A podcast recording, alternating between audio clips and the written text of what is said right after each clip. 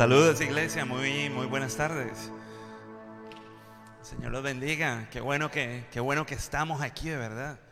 No hay mejor lugar que estar congregados en el nombre de Jesús. Y este, a mí me encanta la playa, me encanta el mar y de verdad quisiera estar en este momento ahora mismo tendido en una de esas playas de Puerto Rico, pero este, este lugar es, es un privilegio para mí, de verdad, que podamos servir a un Dios tan bueno que podamos venir a buscarlo en comunidad, juntos, como hermanos. ¿Verdad que sí? Es una alegría. Y pues el calorcito es tolerable, pero lo importante es que estamos aquí. ¿Verdad que sí? Ok. Así que bienvenidos igual a, los, a la familia espiritual que nos está viendo y escuchando en Facebook. Está la Iglesia Hispana de la Comunidad y estamos aquí reunidos con el solo fin y el único propósito de adorar al Señor. Eso es lo que nos trae aquí. No hay ninguna otra razón. Es simplemente adorar a nuestro Padre Celestial. Así que yo quiero iniciar este servicio que es un privilegio dándole gracias al Señor por estar, porque yo estoy aquí, porque usted esté sentado en esa banca igualmente. Y, y quiero también compartir algo que está en la palabra, o quiero compartir una palabra que he estado meditando mucho en ella, de lo, de lo bueno y de lo maravilloso que es Dios con nosotros, ¿verdad? Que tiene planes para nuestra vida, ¿verdad? Y quiero, quiero que me acompañe ahí en el libro del profeta Jeremías, en la Biblia de color naranja, nueva versión internacional, ahí en los bancos usted puede encontrar una. Y si nos visita por primera vez, muy bienvenido sea. Esperamos que disfrute el servicio y que reciba el toque del Señor.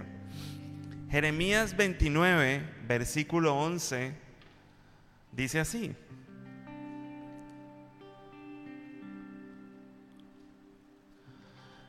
Porque yo sé muy bien los planes que tengo para ustedes, afirma el Señor. Planes de bienestar y no de calamidad, a fin de darles un futuro y una esperanza. Entonces ustedes me invocarán y, vendrán a suplicarme, y yo los escucharé. Me buscarán y me encontrarán cuando me busquen de todo corazón. Me dejaré encontrar, afirma el Señor, y los haré volver del cautiverio y yo los reuniré de todas las naciones y de todos los lugares a donde los haya dispersado. Y los haré volver al lugar del cual los deporté. Hoy tenemos el privilegio de compartir la mesa y la cena del Señor, ¿verdad? Y este evento testifica que somos creyentes y que podemos sentarnos a la mesa con el Señor y compartir su pan que fue molido por nosotros, su cuerpo y su sangre que fue vertida por cada uno de nosotros. Así yo quiero leer una vez más este versículo, porque de verdad es mi oración y le pido al Señor que toque nuestros corazones. En estos días me quedé mirando a mis hijos y pensé en eso. Yo tengo planes para ustedes. Y el Señor nos dice continuamente a nosotros lo mismo. Él tiene planes para nosotros, para nuestro porvenir, para que tengamos un futuro mejor, ¿verdad? El futuro que usted no alcanza a imaginar, que no alcanza a visualizar en su mente, el Señor ya lo tiene escrito desde antes de la fundación del mundo. Así que vamos a leerlo una vez más. Me buscarán y me encontrarán cuando me busquen. Ah, perdón, pasé. Porque yo sé muy bien los planes que tengo para ustedes, afirma el Señor. Planes de bienestar y no de calamidad. A fin de darles un futuro y una esperanza. ¿Quién de nosotros no quiere un futuro y quiere una esperanza? Todos. Seamos niños, grandes, ancianos, viejos, los que sea. Estamos aquí mirando abiertamente al Señor porque esperamos recibir de Él. ¿Verdad que sí? Entonces ustedes me invocarán y vendrán a suplicarme y yo los escucharé. Me buscarán y me encontrarán cuando me busquen de todo corazón. Me dejaré encontrar, afirma el Señor, y los haré volver del cautiverio, cautiverio y yo los reuniré de todas las naciones y de todos los lugares a donde los haya dispersado. Y los, volveré y los, y los haré volver al lugar del cual los deporté, afirma el Señor. Así que en esta, en esta hora yo le invito a usted que antes de que conecte su corazón, ¿verdad? Y que hagamos exactamente lo que dice aquí. Ah, dice que vamos a venir a suplicarle y que Él nos va a escuchar. Lo vamos a buscar y Él nos va a encontrar. Cuando lo busquemos, ¿cómo? Con todo nuestro corazón. Esa es la clave. A veces uno cree que uno tiene que venir con oraciones elaboradas, pero entre más genuinos somos y más sinceros somos, la mano de Dios pasa sobre nosotros más fácil. Así que yo le invito de pie, un momentico, y se estire, porque si no el calor nos va a dormir y nos va a arrullar bien bueno. Y vamos a, vamos a levantar una oración por nuestras vidas al Señor. ¿Qué les parece? ¿Estamos? Ánimo. Señor, te quiero dar gracias porque te hemos venido a buscar de todo corazón en medio del calor, en medio de cualquier situación beneficiosa de calamidad por la cual estemos atravesando, en medio del verano cuando hemos decidido estar aquí, cuando podemos ir a cualquier otro sitio y disfrutar, pasear, etcétera, pero venimos a buscarte a ti, Señor, porque creemos que tú eres bueno y que tus misericordias son para siempre.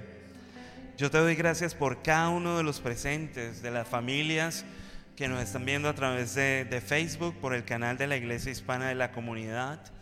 Y quiero pedir que tu Espíritu Santo, Señor, se mueva poderosamente en este lugar, Padre, en cada uno de nosotros, en la intimidad de nuestras almas, Señor. Libértanos. Señor, saca, saca lo torcido y saca lo que no es y coloca tu vida, coloca tu alegría, tu paz. Coloca las virtudes, los valores de tu Espíritu, los frutos de tu Espíritu Santo en nuestras vidas. Y mientras eso ocurre, te pedimos que te muevas, Señor, en medio de nosotros, sanándonos, libertándonos, Señor, trayendo vida y trayéndola en abundancia. Señor, quiero, quiero que tú despiertes en nosotros hambre y sed de ti a través de esta alabanza, de la adoración de la predicación, de esta mesa, Señor, con el cual evocamos y recordamos tu sacrificio hecho en la cruz del Calvario. Te queremos dar gracias, Señor. Gracias por todas las actividades de esta iglesia. Gracias por la membresía de la iglesia hispana de la comunidad. Gracias por el cuerpo y el grupo de liderazgo, por, tu, uh, por tus pastores que has establecido, Señor. Venimos a honrar tu nombre y a adorarte porque solamente tú eres rey, solo tú eres el Señor de nuestras vidas. Y te pedimos, Señor, que aquel tesoro que tú has colocado en nosotros, esa relación que has colocado en vasijas de barro, la fortalezcas en cada uno de nosotros, los que estamos presentes. Señor, por la acción de tu Espíritu, Señor, coloca tu amor que ha sido derramado abundantemente en nuestros corazones. Y así, culminando esta oración, quiero colocar esta adoración y esta alabanza, Señor, trae un ambiente sobrenatural para buscarte, para adorarte, Señor, para encontrarnos contigo, para verte cara a cara en espíritu y en verdad. Tu palabra dice que tú andas buscando adoradores en espíritu y en verdad. Y aquí estamos, Señor. Esta música, estas canciones, estos tonos, queremos elevarlas a ti dándote gracias, con un corazón lleno de gratitud, con un corazón lleno de verdad porque tú has estado con nosotros, estás con nosotros y vas a permanecer con cada uno de nosotros, Señor. Así que te doy gracias, Padre. Gracias porque así como el verano nos puede enfriar espiritualmente, el calor de tu Espíritu Santo está aquí para con nosotros, Señor. Te damos gracias en el nombre de Jesús. Amén. Un fuerte aplauso para el Señor. Qué alegría verles. Dios les bendiga. Amén. Vamos a continuar con fuerza y con ánimo. Sí. Vamos a continuar elevando al Altísimo, declarando que eres el Rey de gloria, De todo poder, el que tiene la última palabra sobre nuestras vidas. Así que vamos todos con las palmas decimos,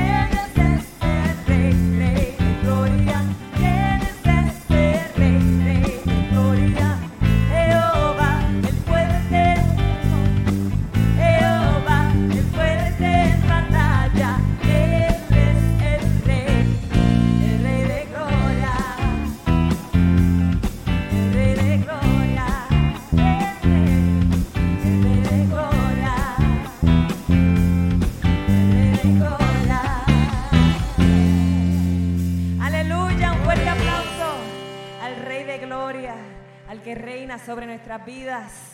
Aleluya. Qué lindo verlos aplaudiendo. Qué lindo verlos alabando y adorando el santo nombre del Señor. Sé que es un día difícil para hacer esto porque uno se mueve un segundo y el calor ah, amenaza con derrumbarnos. Pero nada nos va a derrumbar. Nada nos va a derrumbar porque el Señor está con nosotros.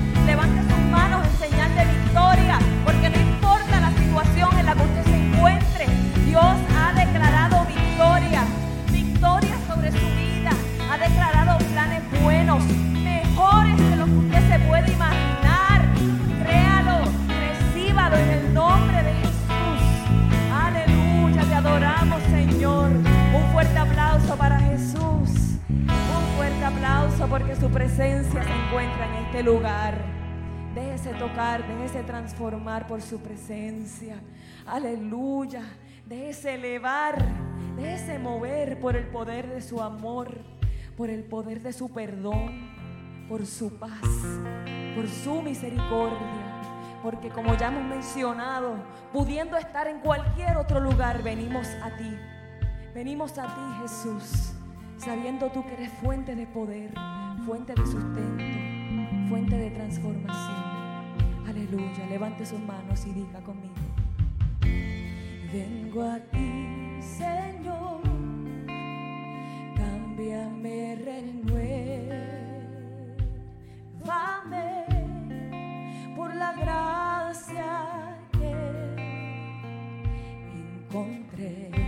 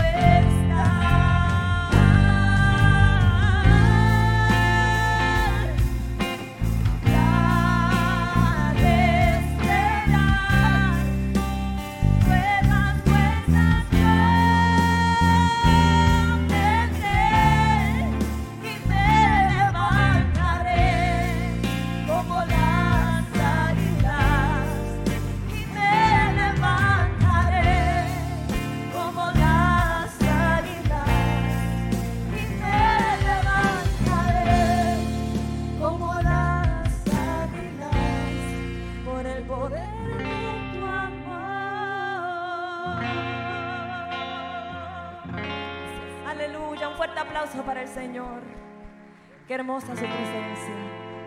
Bendito eres Jesús. Aleluya. Qué lindo su poder. Gloria a ti Jesús. Continúe adorándolo, bendiciéndolo. Porque este gozo no se siente todos los días. Aleluya Jesús. Y en ese, en ese mismo espíritu, no se desconecte, vamos a, vamos a adorar. Cinco minutos más, este, primeramente entregando nuestro corazón, que es lo más preciado, y luego nuestros diezmos y nuestras ofrendas. Así que aprovecha el momento, porque momentos así son contados. Gracias Señor. Gracias Señor. Gracias por nuestras vidas. Gracias por la iglesia hispana de la comunidad. Gracias porque estamos reunidos aquí en tu nombre, Señor. Tú eres lo más importante para nosotros. Señor, haz que tu luz resplandezca sobre cada una de nuestras vidas, Señor, en el ámbito personal, en nuestras relaciones familiares, en nuestra higiene, en nuestra salud, en nuestras vidas, en nuestros trabajos. Y que seamos fiel imagen tuya, Padre. Ese es el mejor tributo de adoración que podamos darte. Que nuestras vidas, Señor, te transpiren, transpiren tu palabra, transpiren tu conducta, transpiren tu esencia. Yo te doy gracias por cada corazón que está en este lugar, Señor. Gracias por tu sacrificio en la cruz del Calvario. Y gracias por este sol y este calor que nos cobija en este día, Señor. Yo quiero colocar este servicio en tus manos, Señor, para honrarte y adorarte y queremos extender nuestros diezmos, nuestras ofrendas, pero sobre todo nuestro corazón y nuestra vida para honrarte a ti, Señor. Gracias porque tú no miras cantidad, sino calidad, entrega, sinceridad y verdad de corazón. Yo te quiero dar gracias por las maravillas que tú haces en nosotros, en nuestras vidas en esta congregación. Te doy gracias, Señor, en el nombre de Jesús. Amén. Pueden sentarse.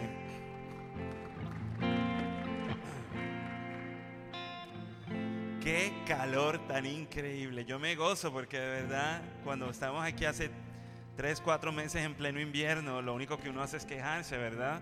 Oh, que el día está muy gris, que qué frío, que qué pereza, que no voy a la iglesia por esto, por el frío. Pero hoy que está haciendo este calor tan terrenal, pues es una alegría y es un gozo de verdad que estemos celebrando la entrada al verano. ¿Cuántos saben que el 21 de enero, de junio, empieza el verano?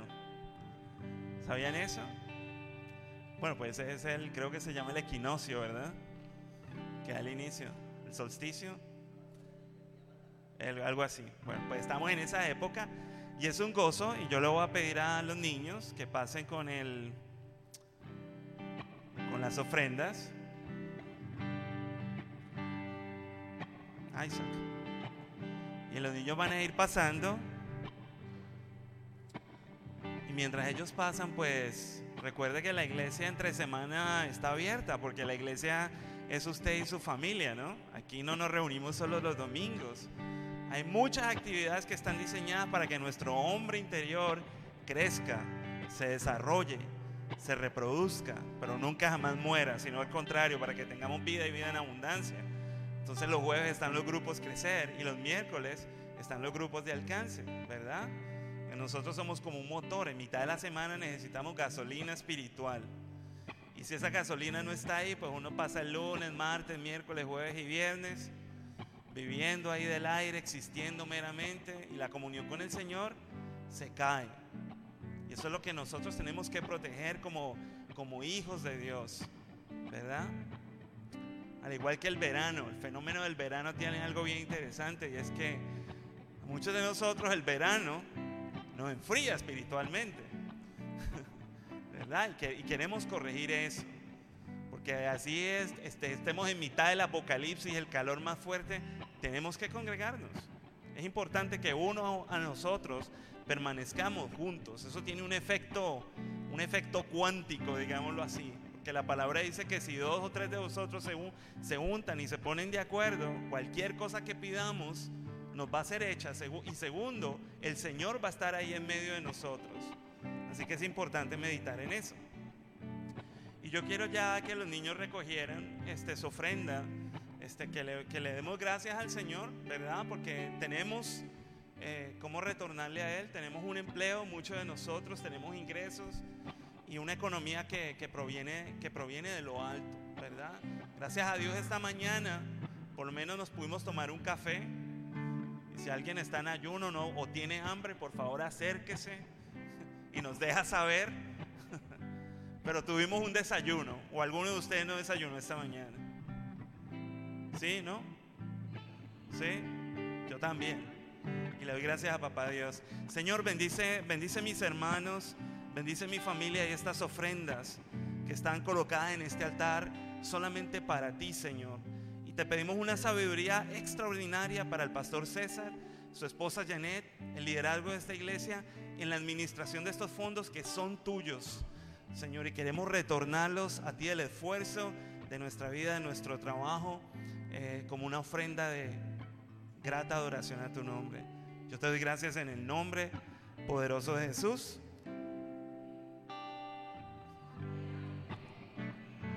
Está muy quieto, no estamos en la mitad de enero. Acabo de empezar el verano. Así que para las personas que nos están viendo por Facebook, y si usted está en su casa cómodamente sentado, yo le exhorto y le invito a que venga y que se junte con nosotros, porque en esta época empiezan olores raros y es bueno uno juntarse, como dicen en mi país, de pueblo.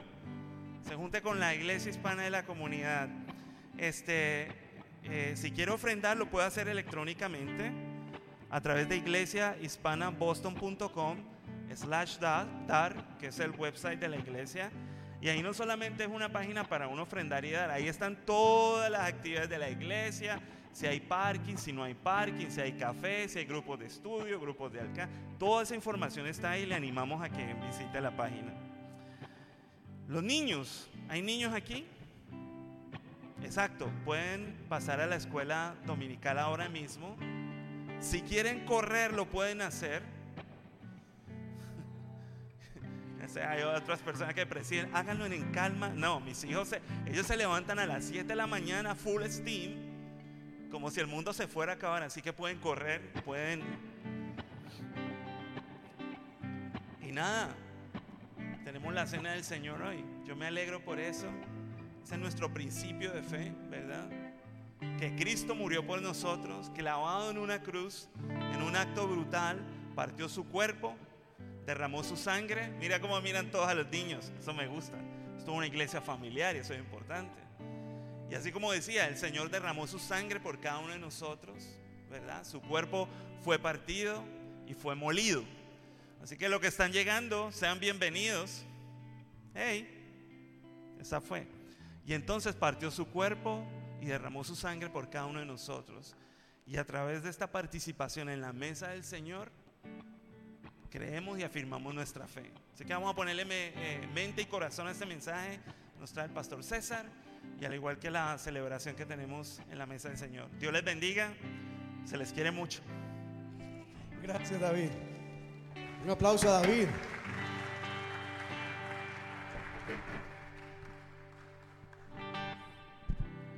Dios les bendiga iglesia. Qué gusto es poder verles acá el día de hoy. Mira a la persona que está a su lado, dígale, qué bueno que estás acá. Te amo, te quiero mucho. Ahora extienda su brazo a los lados si gusta y le hace, te amo mucho, pero aquí necesito espacio. Hace mucho calor en esta tarde. Qué bueno es poder verles. Cómo me alegra poder estar acá con ustedes el día de hoy. Para mí siempre es de mucha alegría y privilegio poder compartir. Gracias por acompañarnos en esta tarde. Qué bueno ver caras nuevas acá. Les damos la bienvenida de parte de la Iglesia Hispana de la Comunidad. Así que muchísimas gracias. Démosle un aplauso a las personas que nos están visitando y a las que nos están viendo en este momento también a través de las redes sociales. A ustedes también les damos la bienvenida y las gracias por acompañarnos el día de hoy. Hoy, como decía David, hoy es un día muy especial. La presencia de Dios está en este lugar. Dios está en medio nuestro. Y lo bueno es que cuando Dios está en algún lugar, cosas maravillosas suceden. Cosas son transformadas. Así que tengo buenas noticias. Si el día de hoy usted vino acá con alguna necesidad, Mire, el Señor está en este lugar. Vamos a creer, vamos a depositar nuestra confianza en el Señor, que como decía la lectura eh, que la compartió en esta tarde, el Señor tiene planes de bien para todos y cada uno de nosotros. Amén. Así que levante sus manos al cielo y dile, Señor, gracias porque estás en este lugar. Gracias, Señor. Ahora háblanos en esta tarde. A nuestra mente y a nuestro corazón, que tu Espíritu Santo tome control de esta palabra, Dios, a fin de que podamos hacer y cumplir tu perfecta voluntad en nuestra vida. Gracias te damos en el nombre de Jesús. Amén. Bueno, hoy quiero compartir un mensaje bastante breve. Es un mensaje bastante sencillo, pero muy importante para la vida de la iglesia. Y es que no sé si usted se ha dado cuenta, pero en los últimos años la iglesia ha cambiado. Y no hablo solamente acá de la iglesia hispana de la comunidad, sino de la iglesia cristiana en general a nivel mundial. La iglesia ha estado experimentando muchos cambios en estos últimos años. Pensemos tal vez los que ya, ya, han pasado los 20 años de edad, cómo la iglesia es diferente hace 30 años a lo que es ahora. Cómo la iglesia ha ido cambiando. Y si pensamos y comparamos nuestra iglesia acá en Estados Unidos con la de nuestros países, podemos ver que la iglesia es diferente. Pero en los últimos años la iglesia ha experimentado un cambio muy, pero muy acelerado. Por ejemplo, solo por darles un ejemplo acá, podemos ver cómo la iglesia hoy en día ha cambiado y se ha vuelto una iglesia multicultural. Por ejemplo, en Polonia, la iglesia cristiana en Polonia, ya la iglesia no solamente se conforma de gente de Polonia, sino que tiene eh, gente que viene de otros países, en este caso, por ejemplo, Ucrania. Por el conflicto muchos han emigrado a este país y ahora en las iglesias hay gente de diferentes naciones.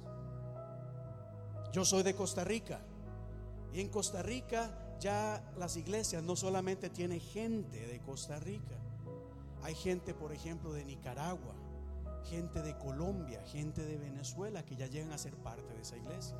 Lo mismo en Colombia. He escuchado y me dicen, pastor, es que tenemos una gran cantidad de personas venezolanas que ahora forman parte de nuestra iglesia. Y si vemos acá la iglesia en Estados Unidos, la iglesia hispana, podemos ver que somos una iglesia multicultural. Tenemos gente, a ver, ¿qué países? Digamos, tres países que hay acá el día de hoy. Puerto Rico, ¿qué más? Honduras, ¿qué más? República Dominicana, ¿qué más? Dos países más. Colombia, ¿qué más? El Salvador, ¿verdad? Mire, solo acá rápidamente tenemos cinco países diferentes. Ya la iglesia no es la misma que era hace muchos años. La iglesia también ha ido cambiando, por ejemplo, en, su estructura, en su forma, en su dinámica. Hemos tenido la experiencia de lidiar con la tecnología y cómo en este, principalmente en estos dos últimos años, cómo la tecnología ha cambiado la vida de la iglesia. Antes la gente venía, por ejemplo, a la iglesia a orar. Ahora tenemos tecnología que nos permite reunirnos a las 5 de la mañana por medio de Zoom a orar e interceder. ¿Cierto o no es cierto, hermana? Aquí, por ejemplo, hay un grupo de intercesión que se reúne diferentes días a la semana a orar, a interceder. Y si alguien dice, pastor, es que no podía ir a la iglesia tan temprano, mire desde su casa o de camino al trabajo, usted se conecta, prende su celular, sus audífonos y va conectado en oración. Las cosas van cambiando de manera diferente. Antes la gente escribía, por ejemplo, cheques para ofrendar. Ahora, si usted mira en sus bancas, hay un papelito amarillo o blanco con un código, el cual usted toma su teléfono, usted escanea y ahí puede dar sus ofrendas, ella en casa también. La iglesia ha ido cambiando, pero esto no es algo que solamente ha sucedido en los últimos dos años o la última década. Desde los inicios de la iglesia, la iglesia empezó a experimentar cambios. Después de que Jesús murió, sus discípulos fueron a predicar el Evangelio y poco a poco la iglesia fue surgiendo. Y si usted lee el libro de los Hechos, la iglesia comenzó con la gente, los cristianos reuniéndose en los hogares. Y oraban y cantaban compartían las escrituras, comían. Y esa era la dinámica de la iglesia. La Biblia nos dice en el libro de Hechos capítulo 2 que todos los días los creyentes se reunían y se congregaban. Pero pasaron unos años y la iglesia experimentó un cambio bien drástico. El cambio dado por la persecución. Donde la iglesia empezó a, escuchar el Evangelio y a venir a los pies de Cristo, de repente se levantó una persecución fuerte para detener la obra de Dios. Y la historia nos cuenta que la persecución fue tan fuerte que llegaban y arrastraban a los cristianos en las casas, los tomaban del pelo y los sacaban arrastrados y los metían a la cárcel. Entonces ya la gente no podía congregarse con esa libertad. Ya no podían hacer fiesta en la casa y compartir la palabra. Ahora había que cambiar la forma de trabajar, la forma de funcionar como iglesia. ¿Qué hicieron los cristianos? Poco a poco se fueron escondiendo y se reunían de manera clandestina. Ahí fue donde surgió el símbolo del pez. No sé si usted lo recuerda. La gente ponía en sus casas una marca del pez para decir, aquí nos vamos a reunir. Pero del pecado de los años, la iglesia volvió a sufrir un cambio también un poco drástico. Y ya en vez de reunirse con temor en las casas, con miedo, Ahora la historia nos dice que poco a poco la iglesia fue formándose como una institución. Y ahora la iglesia no tenía temor de las personas, ahora la iglesia podía construir grandes templos. La iglesia ahora, en vez de estar atemorizada, ahora tenía poder en sus países, en sus regiones. Ahora la iglesia se reunía con libertad. Pasaron los años, pasaron los años y pasaron los años, hasta que en el año alrededor de 1500 ocurrió lo conocido como la Gran Reforma, en donde la iglesia sufrió otro cambio, pero drástico, las cosas cambiaron. En donde solo había una iglesia, solo había una manera de hacer las cosas. Ahora se levantó un hombre llamado Martín Lutero que dijo, no, aquí las cosas necesitan ser diferentes. No podemos seguir dominados o controlados por, en este caso, la institución de la Iglesia Católica Romana. Y de ahí surgieron las diferentes denominaciones que hoy en día vemos. Imagínense, hoy tenemos metodistas, presbiterianos, luteranos, eh, católicos, bautistas, pentecostales, nazarenos, menonitas, ¿qué más? Tenemos asambleas de Dios, iglesias de Dios, iglesia de Cristo, tenemos de todo. Tenemos de todo hoy en día. ¿Y por qué les digo esto? Porque ciertamente después de dos años de pandemia, ahora estamos ante una realidad de que la iglesia es diferente, de que hay cambios que están pasando a nuestro alrededor, la cultura ha cambiado. La gente, la sociedad está cambiando. ¿Y qué va a hacer la iglesia al respecto? Pero si algo nos ha enseñado la historia es que aunque todo ha cambiado, los templos, la manera en que se reunían las personas, la tecnología, la manera en que, en que tal vez se reúnen para orar o para ofrendar, hay cosas que no han cambiado a través de la historia. Porque hay algo que nunca podemos olvidar que es que esta es la iglesia del Señor. Esta es la iglesia de Cristo Jesús. Es la iglesia de Dios, no de la denominación, sino de nuestro Creador. Por eso la iglesia contiene una esencia que no ha cambiado por miles de años. Y no importa los retos que enfrentemos, la iglesia mantiene estos puntos rápidamente. Por ejemplo, su esencia, su misión, su mensaje, su poder y su presencia hoy en día es más necesaria que nunca. Así que rápidamente voy a hablar de cinco cosas que no ha cambiado a través de los tiempos. Desde que se fundó la iglesia hasta el día de hoy hay cosas que no cambian. Rápidamente, número uno, no voy a adentrarme mucho en esto. Pero si algo vemos en la Biblia y podemos ver hoy en día es, diga conmigo, la comunión de los santos. Diga conmigo, comunión de los santos. Es decir, esto. Esto no ha cambiado. Y por más que se levanten obstáculos, por más que haya persecución, por más que la gente diga, ah, Dios no existe, ya la iglesia está obsoleta, mire, eso no va a pasar.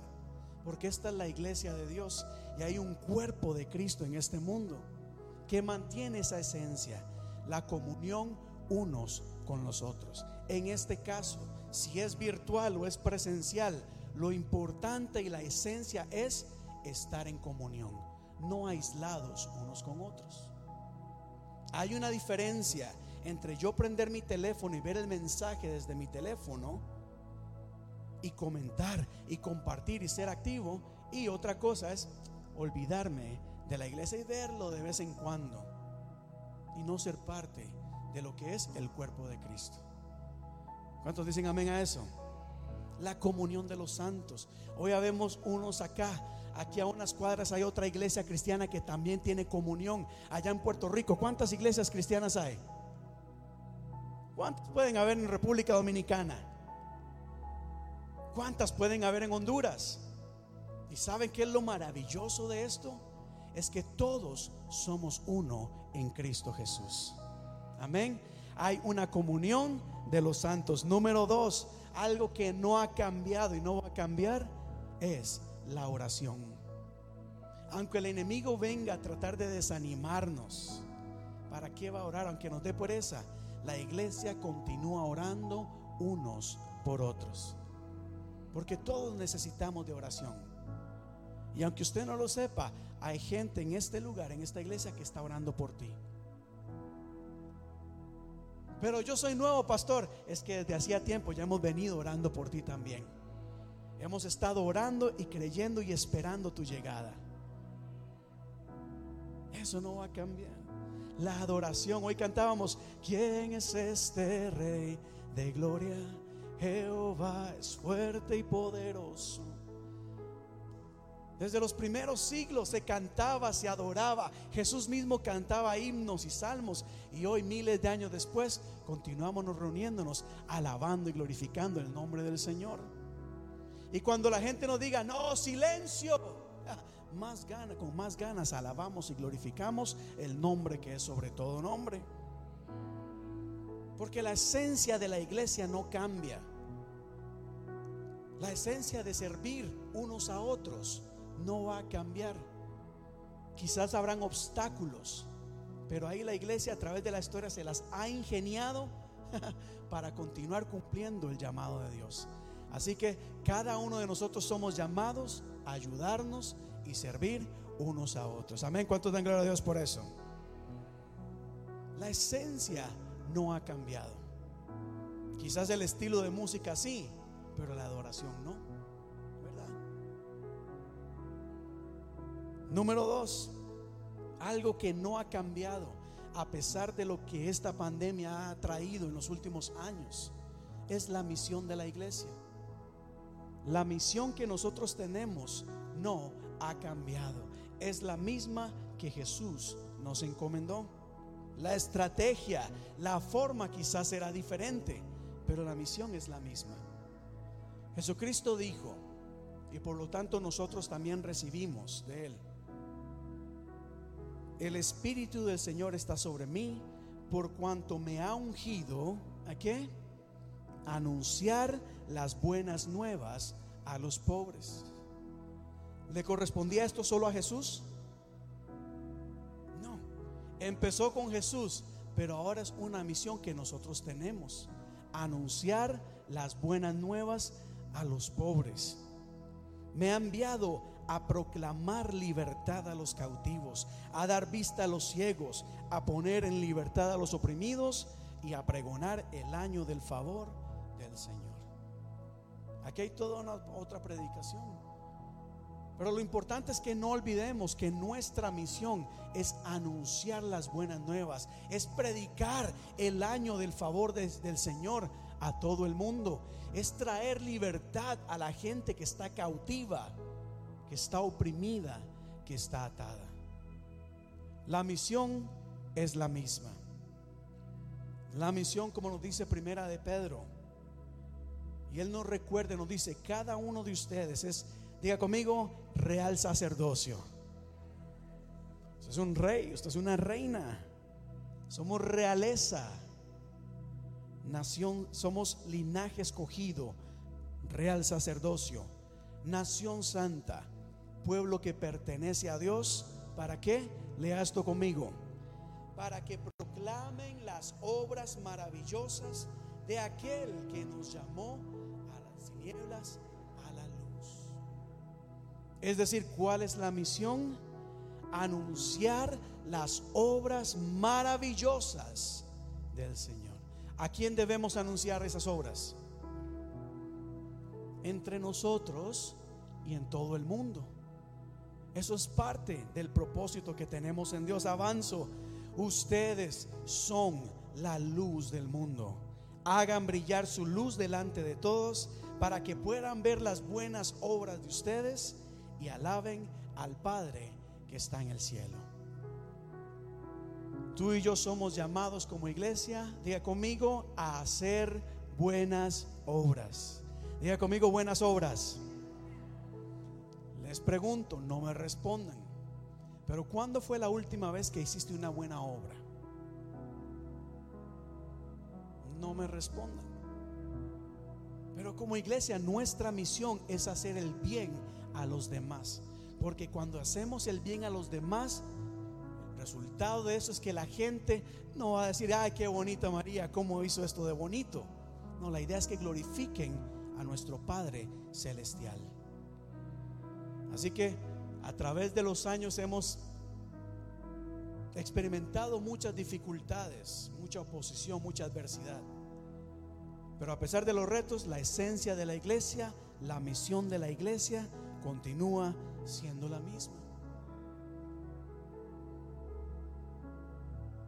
Pero también el mensaje, a pesar de todo, continúa siendo el mismo. Y aquí quiero ser bien claro. Y respire profundo porque lo que voy a decir, bueno, ahí lo van a recibir en su momento. Pero voy a ser claro en esto, el mensaje no ha cambiado ni va a cambiar. Nuestra forma de comunicarlo puede variar. Nuestra estrategia puede y debe cambiar, pero el mensaje debe ser el mismo. Por ejemplo, ¿cuántos se conocen este versículo de memoria? Léalo conmigo en voz fuerte. Para los que están en casa es Juan 3, 16. Dice así, porque de tal manera amó Dios al mundo que ha dado su Hijo unigénito para que todo aquel que en Él cree no se pierda, mas tenga vida eterna. Ese mensaje estuvo a principios de siglos y continúa vigente hasta el día de hoy. Que Dios es Dios de amor y que Dios nos ama tanto que entregó su Hijo por cada uno de nosotros. Ese mensaje no ha cambiado ni va a cambiar, aunque mucha gente quiera cambiarlo. La esencia continúa. El Evangelio nos enseña, por ejemplo, ustedes han oído que se dijo, ama a tu prójimo y odia a tu enemigo. Pero yo les digo,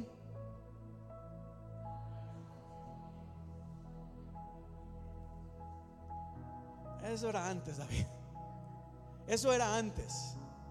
No, era antes y es hoy y será mañana. El llamado del Evangelio no va a cambiar. El llamado es amarnos unos a otros, aún nuestros enemigos. Y no es tolerarlos, y no es respirar profundo y dejarla pasar. No, es orar por ellos. Ese es el mensaje del Evangelio, que no cambia. Wow, qué tremendo está esto. Hay otro más. Pero así como hay mensajes de amor, también el mensaje del Evangelio completo continúa vigente hoy al, al, recordar las palabras del mismo Jesús cuando dijo, no todo el que me dice Señor, Señor, entrará en el reino de los cielos, sino, al, sino solo el que hace la voluntad de mi Padre que está en el cielo. Oiga acá. Porque si hoy le preguntamos a las personas, muchos dirán, yo creo en Dios.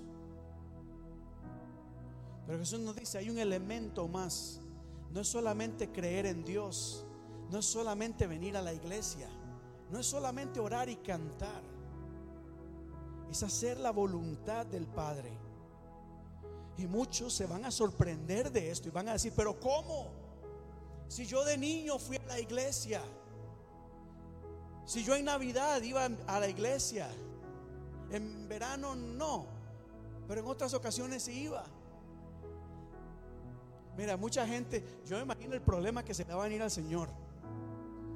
Porque a como vemos el orgullo del ser humano, yo creo que más de uno se le va a parar y le va a decir, pero ¿cómo? Si yo cuando iba ahí en, la Melnea Cast y alguien pedía dinero, yo me metía la mano al bolsillo, sacaba unas moneditas y se las daba. Hay algo más y Jesús lo dice, mira, muchos me dirán en aquel día, Señor, Señor, no profetizamos en tu nombre y en tu nombre echamos fuera demonios e hicimos milagros. Entonces les diré claramente. O sea, como para que no malentiendan, como que, el Señor realmente dijo eso. Aléjense de mí, hacedores de maldad. Uh. Y el mensaje es el mismo. Jesús dijo, yo soy el camino, la verdad y la vida. Nadie viene al Padre si no es por mí. Me faltó esa parte acá. Pero nadie viene al Padre. Y esto es importante recordarlo y reafirmarlo. Porque yo mismo he sido testigo de gente que dice, no, es que hay muchas maneras de ir al cielo. Es que yo soy buena gente, yo no mato, yo no robo, yo no hago mal. Pero la Biblia es clara, el Evangelio ha sido claro a través de la historia y lo será hoy y mañana. Solo hay un camino al cielo y ese camino es Cristo Jesús. Quizás la manera de hablarlo y presentarlo afuera debe cambiar un poco. Por eso oramos y pedimos discernimiento. Ayúdanos, Señor, a comunicar el mensaje sin cambiar la esencia del mensaje. Porque es solo a través del arrepentimiento que tenemos acceso a la vida eterna. Yo sé que la sociedad no le gusta hablar de estas cosas. Y seremos señalados, bueno, y somos señalados, somos juzgados, somos condenados por hablar la verdad de Cristo. Pero este es el mensaje que Jesús nos dio y nos enseñó. Y por eso Jesús mismo dijo, ¿saben? los cielos y la tierra pasarán, las modas pasarán, la manera de hacer las cosas pasarán, las filosofías, la ideología del ser humano cambiará, mas mi palabra no cambiará. ¿Cuántos dan gloria a Dios por eso? Los cielos y la tierra pasarán, mas su palabra no pasará. Los cielos y la tierra pasarán, mas su palabra no pasará. Y no, no, no pasará. Oh, no, no, no, no no pasara. Me acordé de ese canto. Avanzo acá. Avanzo acá. Porque hay algo que tampoco ha cambiado. Quizás usted y yo nos olvidamos de esto, pero no ha cambiado. Y es el poder del Evangelio. Es el poder que el Señor ha delegado en su iglesia, en cada uno de nosotros. Porque usted y yo tenemos un poder del cielo que el Señor nos ha encomendado. ¿Sabían ustedes eso? Hay poder en sus palabras. Hay, hay, poder en sus oraciones, iglesia. Hay poder en esas manos. Mire, levanta las manos al cielo. Y mire, aunque no lo creas, hay poder ahí. Hay poder. La iglesia no debe de olvidar que el Señor nos ha ungido, nos ha dado poder para ejercer la misión en el mundo. Yo sé que con tanto que hay en el mundo nos intimidamos y creemos no poder lograr las cosas. Pero hay poder. Hay poder. Hay poder en el Señor. Rápidamente, Jesús dijo, ustedes van a recibir poder para que me sean testigos en todo el mundo, en Judea, en Samaria, en Jerusalén y hasta lo último de la tierra. El Señor nos, ha dado algo diferente para que podamos predicar el amor de Cristo en todo el mundo. Quizás hay cosas que nosotros no tenemos en este momento, ya sean materiales, conexiones, lo que sea, pero lo que sí tenemos es el poder y el respaldo de Dios. Por eso tenemos que aprender a caminar en fe. No dejarnos llevar por lo que tenemos o no tenemos, sino llevarnos por lo que Dios nos ha dado. Hay poder. Dígale a la persona que está a su lado, tienes poder de Cristo. Jesús dijo, pero no les he dicho que si creen van a ver la gloria de Dios. ¿Cuántos creyentes hay acá? Levante su mano. Téngala en alto, téngala en alto. Si usted, es si usted es creyente, Jesús le recuerda, le dice, les he dicho, si creen, verán la gloria de Dios. Así que con sus manos levantadas al cielo vas a decir, yo creo y veré la gloria de Dios en mi vida, en mi familia, en mi iglesia, en mi comunidad y en mi ciudad. Lo creemos en el nombre de Jesús. Porque Dios nos ha dado poder, nos ha ungido, nos ha llamado y nos ha enviado a ejercer esa misión. yo me siento, no sé si es el calor o algo diferente, pero de verdad.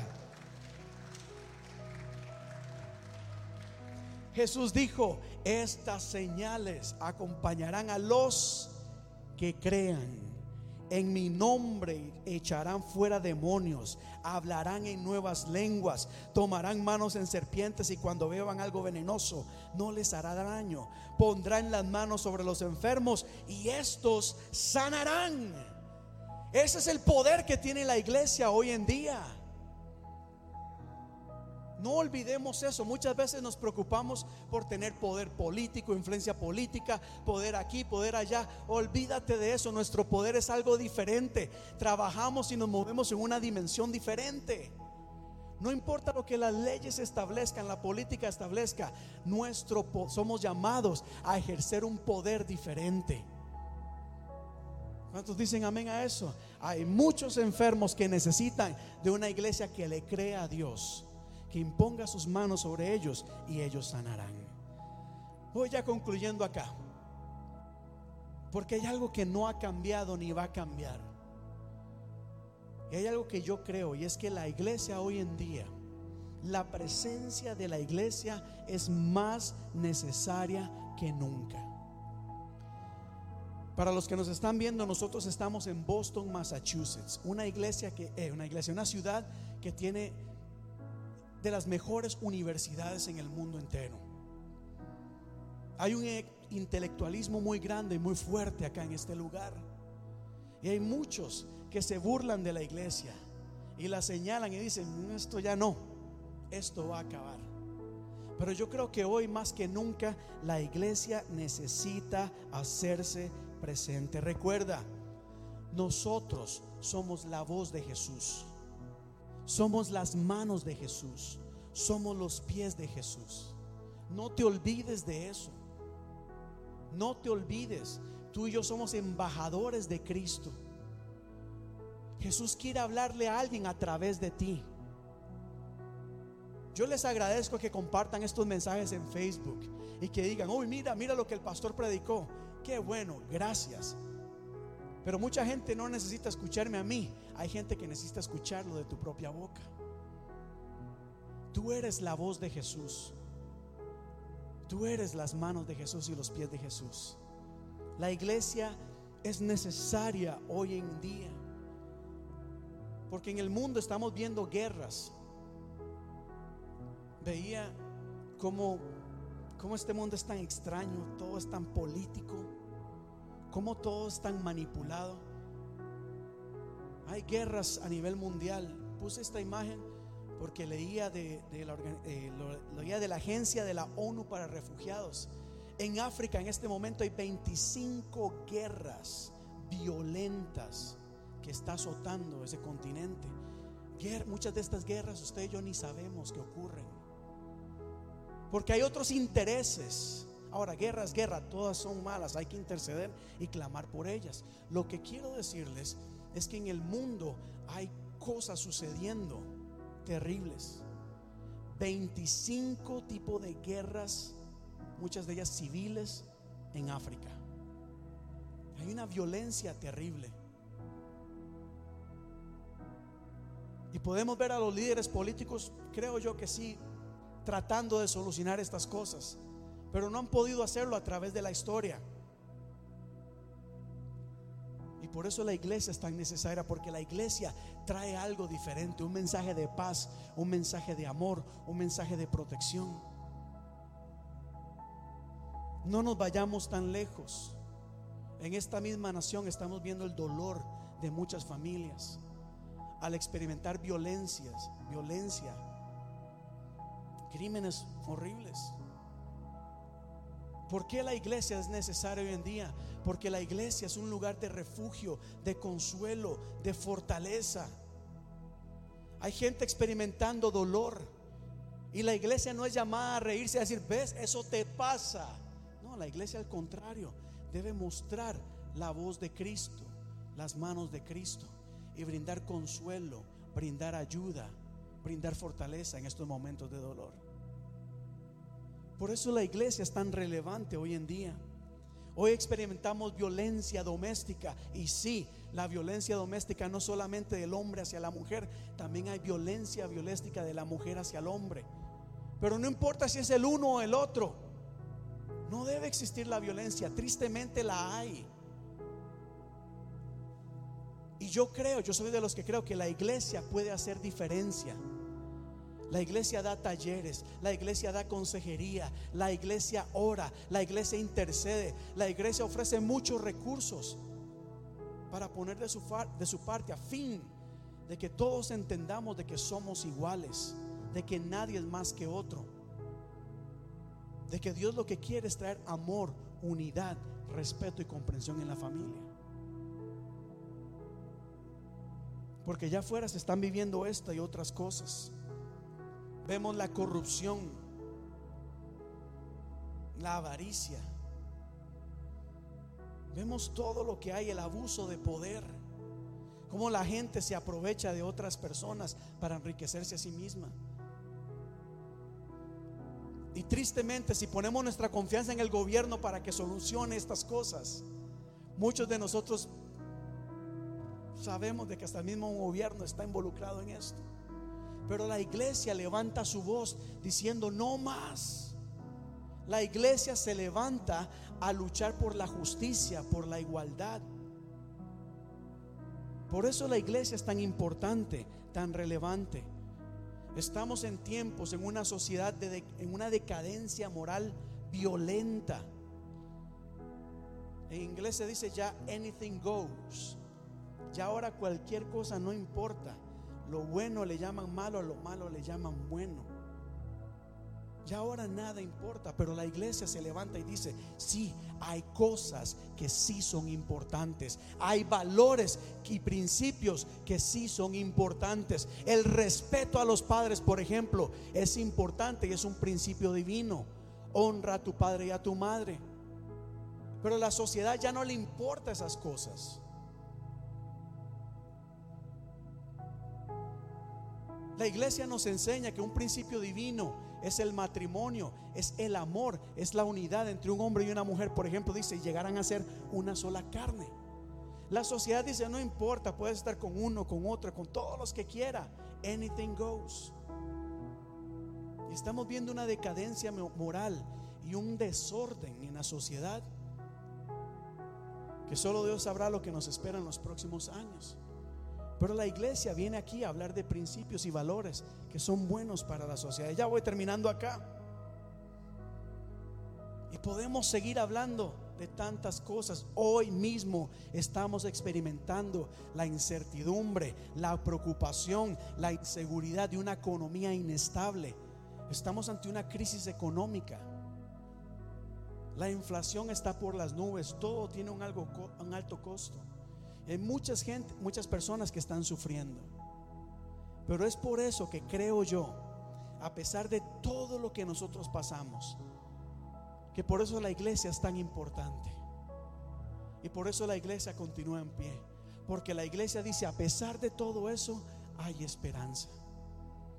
Hay esperanza. ¿Cuánto lo creen? Digan amén a eso. La iglesia debe ser un centro, un lugar de refugio.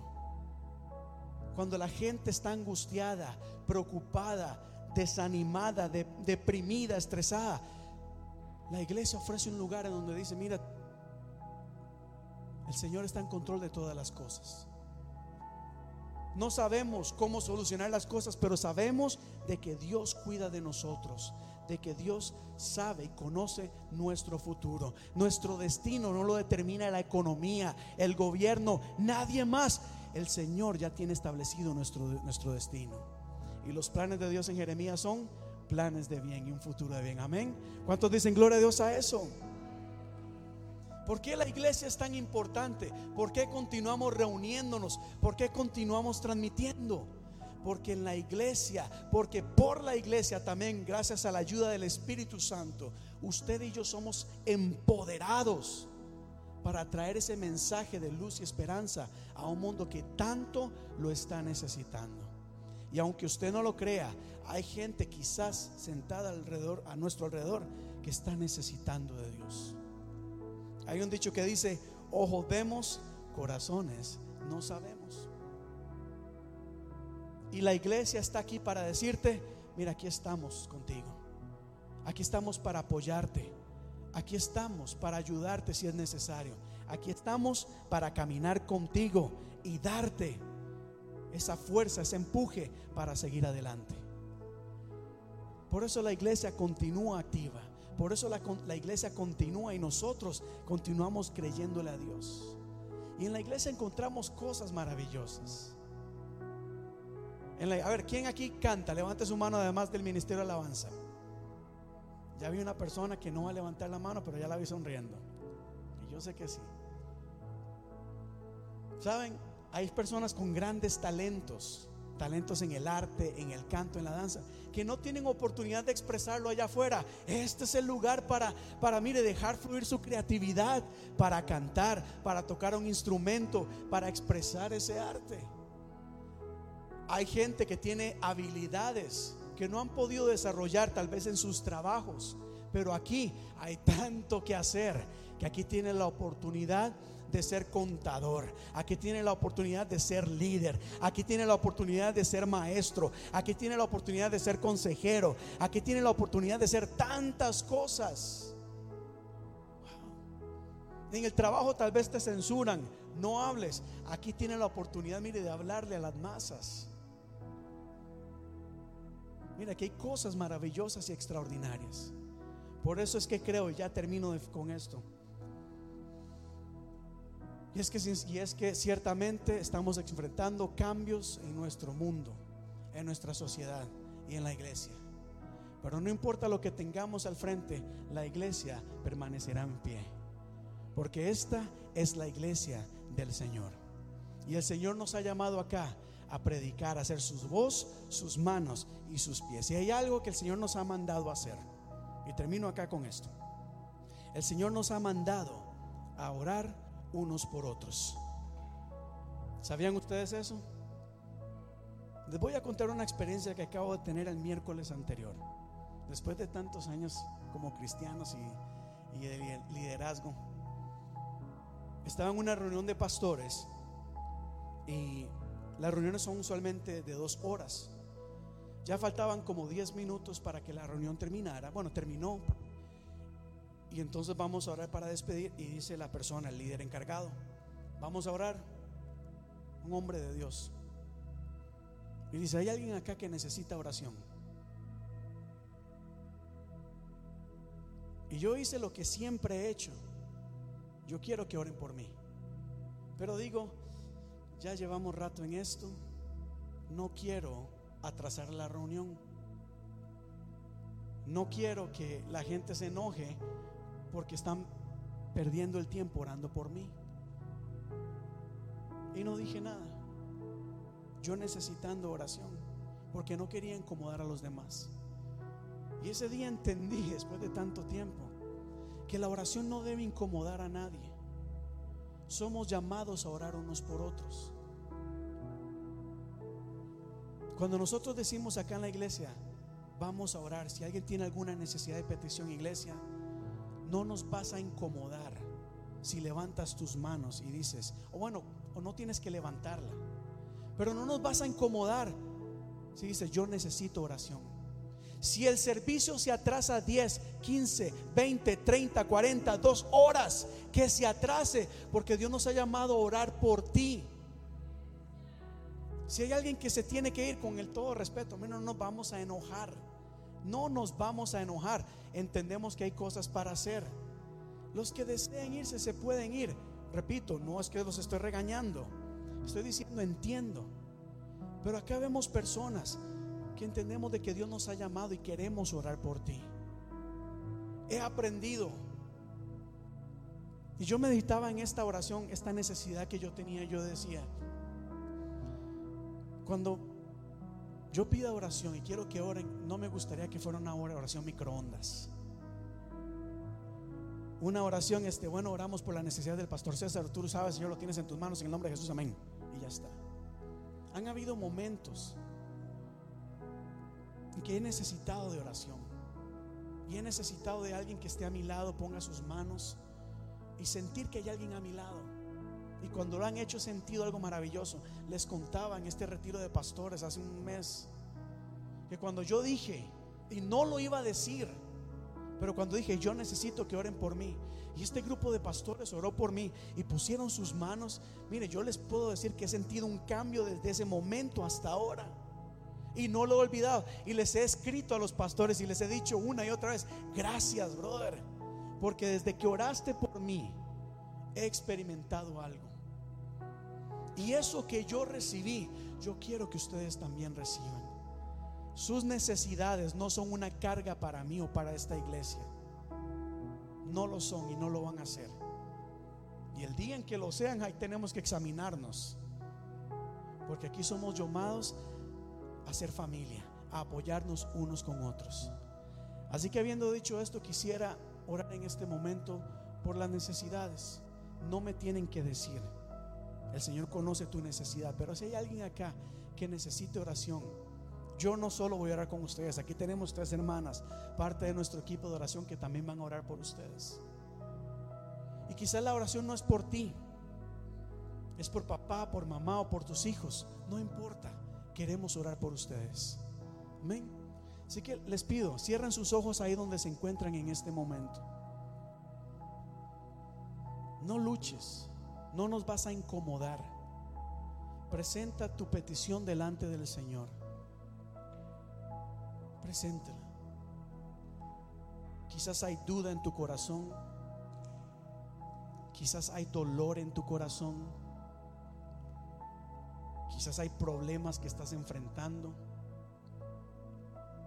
Puede ser una enfermedad, problemas económicos. O hay alguien en tu familia que realmente está necesitando de la intervención divina. Vamos a orar. Oremos que la presencia de Dios está en este lugar. Dios está aquí. Voy a dar unos minutos porque yo también sé lo que es estar indeciso. Y decir, digo o no digo, paso o no paso. El Señor está en este lugar. El Señor está en este lugar. Padre, gracias porque tu presencia está en medio nuestro, Dios. Gracias porque a través de la historia, a través de los siglos, aún antes de la fundación del mundo, tú has estado y hemos estado contigo. Gracias Señor, porque tú estás hoy en este momento, en este lugar en medio nuestro. Has ministrado a través de la alabanza, nos has recordado Dios cómo tú puedes transformar el agua en vino, cómo tú puedes dar vista a los ciegos, a los ciegos, cómo tú puedes eh, dar que, dar que los sordos escuchen, que los cojos se levanten, porque tú eres poderoso. Nos has recordado de que si tú estás con nosotros, ¿quién contra nosotros? Señor nos ha recordado en la lectura de la palabra al principio del servicio que tienes planes de bien para cada uno de nosotros. Pero hubo algo maravilloso en esta lectura hoy que decía, mire, ustedes me pueden encontrar me pueden hallar. Escucha iglesia, tú puedes encontrar al Señor. Dios no está lejos, Dios no se, no se esconde, Él está aquí, dice, yo puedo ser hallado. Tú puedes alcanzar al Señor, alcanzar su misericordia, su perdón, su gracia. Tú puedes hallar en Él paz, puedes hallar en Él consuelo. Vamos, quizás estás cargado, estás cargada y tu alma gime, tu alma grita de dolor. Yo sé, yo también he estado ahí. Quizás quieres gritar a los cuatro vientos, quizás quieres llorar y quebrantarte. Este es el lugar para hacerlo. Nadie te va a juzgar, nadie te va a criticar. Al contrario, aquí está nuestro Padre Celestial con los brazos abiertos diciendo, aquí estoy yo. Y estoy aquí para sanar todo dolor, para secar toda lágrima de tus ojos. Aleluya, aleluya.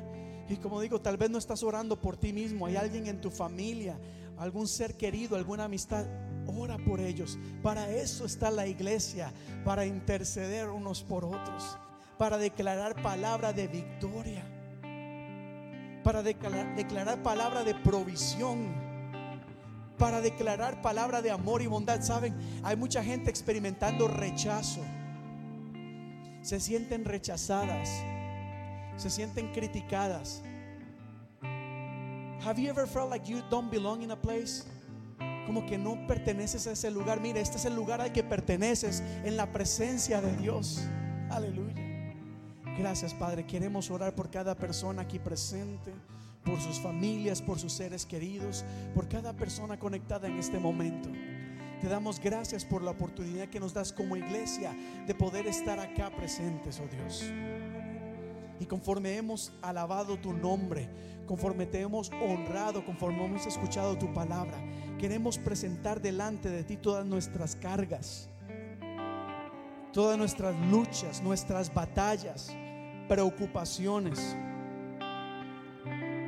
nuestros problemas, oh Dios. Queremos presentarlos a tus pies. Hay cosas que nosotros no podemos solucionar. Por más que hemos intentado, por más que hemos luchado, que hemos buscado respuesta o solución ante la situación, no la hemos hallado. Pero en ti encontramos esperanza. En ti encontramos la esperanza de que las cosas pueden cambiar. Porque tú eres poderoso porque tú nos amas, porque tú eres Dios soberano. Tú puedes cambiar cualquier situación. Puedes sanar cualquier enfermedad. Tú puedes ayudarnos también a cumplir nuestros sueños y anhelos en ti. Porque sabemos de que a ti no solamente venimos, venimos con lamentos o competiciones por necesidades, también presentamos delante de ti nuestros sueños, nuestros anhelos, nuestros proyectos de vida, nuestro trabajo. Porque en ti encontramos también puertas abiertas. En ti encontramos, Señor, esa ayuda, ese favor para experimentar tu bendición. Gracias. Gracias, Padre, porque tú estás en este lugar.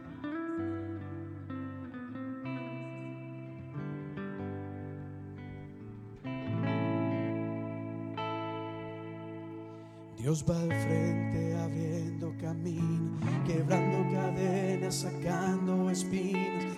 Manda a sus ángeles contigo a luchar. Él abre puertas, nadie puede cerrar.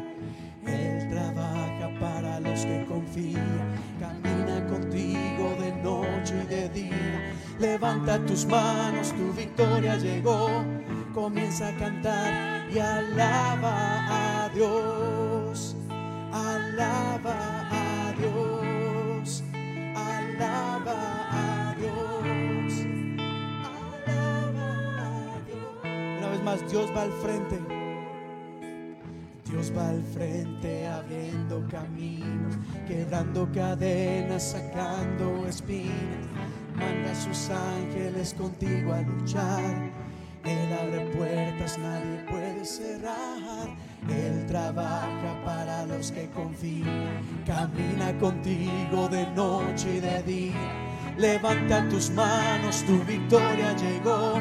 Comienza a cantar y alaba a Dios. Alaba a Dios. Vamos, vamos, alaba a Dios. Alaba a Dios.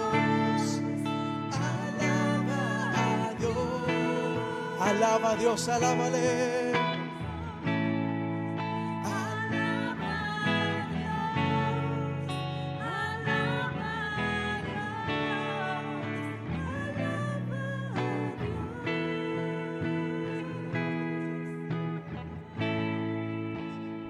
Gracias. Y conforme continuamos alabando y glorificando el nombre de Dios, algo que la iglesia ha hecho a través de la historia, que somos llamados a continuar y nunca va a cambiar, es participar de este acto tan maravilloso que es la cena del Señor. La Biblia nos dice que la noche antes de que Jesucristo fuera entregado, Él al compartir con sus discípulos, dice la Biblia que Él tomó en sus manos el pan y la copa y le dijo, este es mi cuerpo y mi sangre que será entregado por ustedes. Y nos invitó a participar de ellos hasta el día en que Él regrese. Así que en la iglesia hispana de la comunidad vamos a invitarle a que usted permanezca donde se encuentra. Mis hermanas van a pasar por las bancas con una copa y un pedazo de pan. ¿Pueden pasar, iglesia? ¿Pueden pasar? Usted va a tomar la copa, puede pasar, mi hermana. Va a recibir la copa, va a recibir el pan y va a esperar a que todos juntos podamos participar. Mientras tanto, alaba y glorifica el nombre del Señor. Nosotros acá en nuestra iglesia creemos que la mesa está abierta para todas aquellas personas que deseen participar de él, de estos elementos. La Biblia sí nos dice que antes de participar de ellos es importante ponernos a cuentas con el Señor. Recuerde que en el Señor alcanzamos misericordia. Y quiero abrir este momento, este espacio. Si le has fallado al Señor, si necesitas reconciliarte con el Señor, pedirle perdón a Dios, toma un momento para confesar tu pecado. No lo tienes que hacer en voz alta. El Señor conoce lo más profundo de nuestro ser. Pero si le has fallado al Señor, dile, Señor, he fallado y te pido perdón.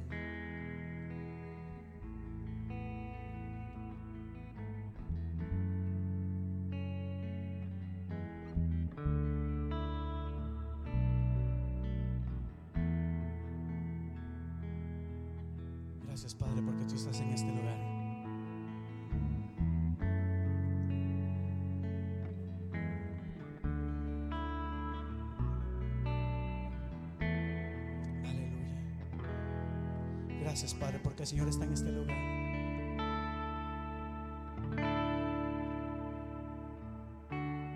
Digno santo es el Cordero inmolado en la cruz. Un nuevo canto, un nuevo canto levantaremos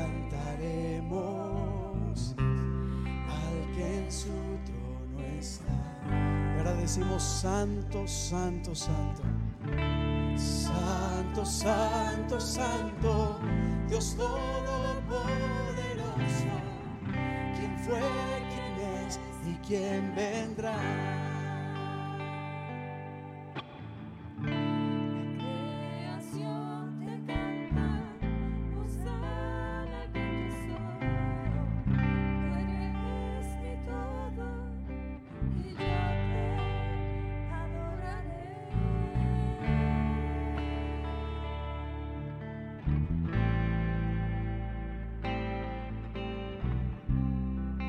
Vez más, santo, santo, santo. Santo,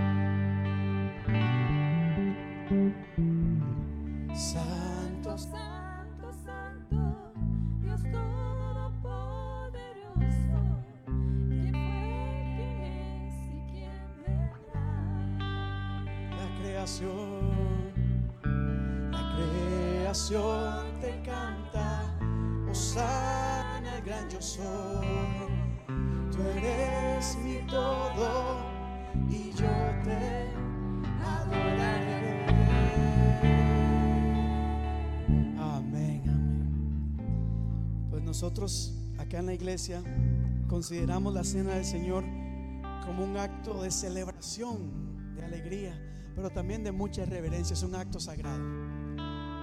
La Biblia nos dice que al compartir con sus discípulos, tomó Jesús en sus manos el pan, lo partió,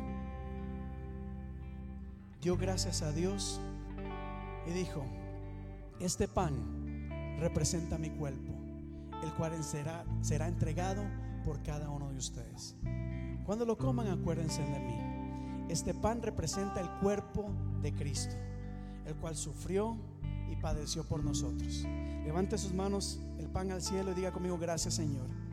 En este momento consagramos este pan. Lo dedicamos, Señor. Este pan representa tu cuerpo. Gracias, Padre. Participemos del pan.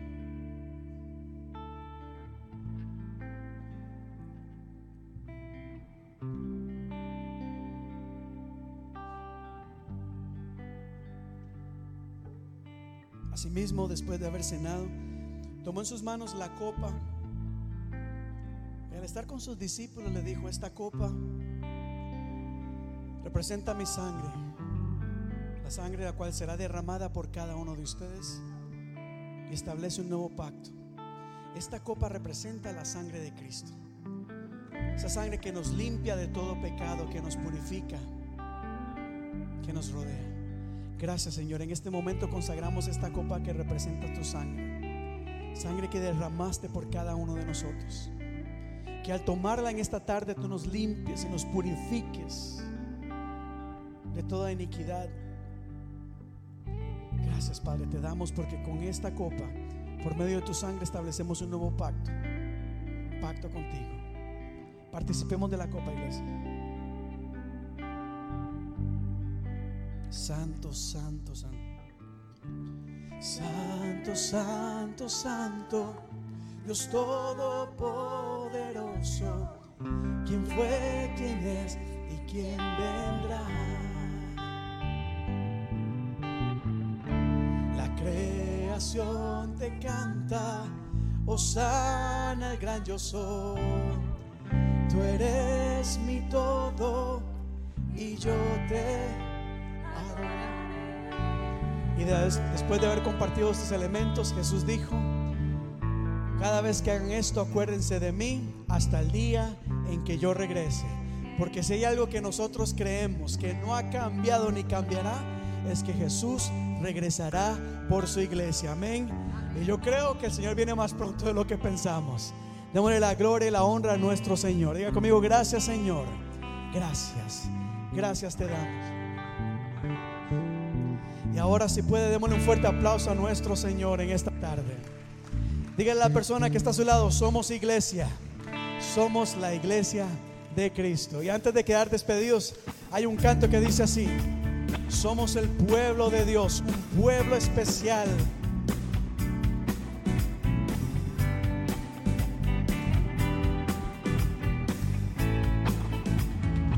Somos el pueblo de Dios. Somos un pueblo especial. Llamados para anunciar las virtudes de aquel que nos llamó a su luz. Somos el pueblo, somos el pueblo de Dios. Su sangre nos redimió y su espíritu dio. Y su espíritu dio para darnos poder, ser testigos de él. Y llevaremos su gloria, y llevaremos su gloria a cada pueblo y nación, trayéndoles esperanza y nuevas de salvación. Y su amor nos impulsa, no nos podemos callar, anunciaremos al mundo que la paz de Dios sea con todos y cada uno de ustedes. Que Dios les guarde, que Dios les cuide, que esta semana sea una semana de bendición. Y recuerda, eres iglesia. Vamos a reflejar la luz del mundo en esta semana. Vamos a anunciar las buenas nuevas de amor, de esperanza y de salvación. Dios les bendiga iglesia. Que el Señor les bendiga. Quedamos despedidos.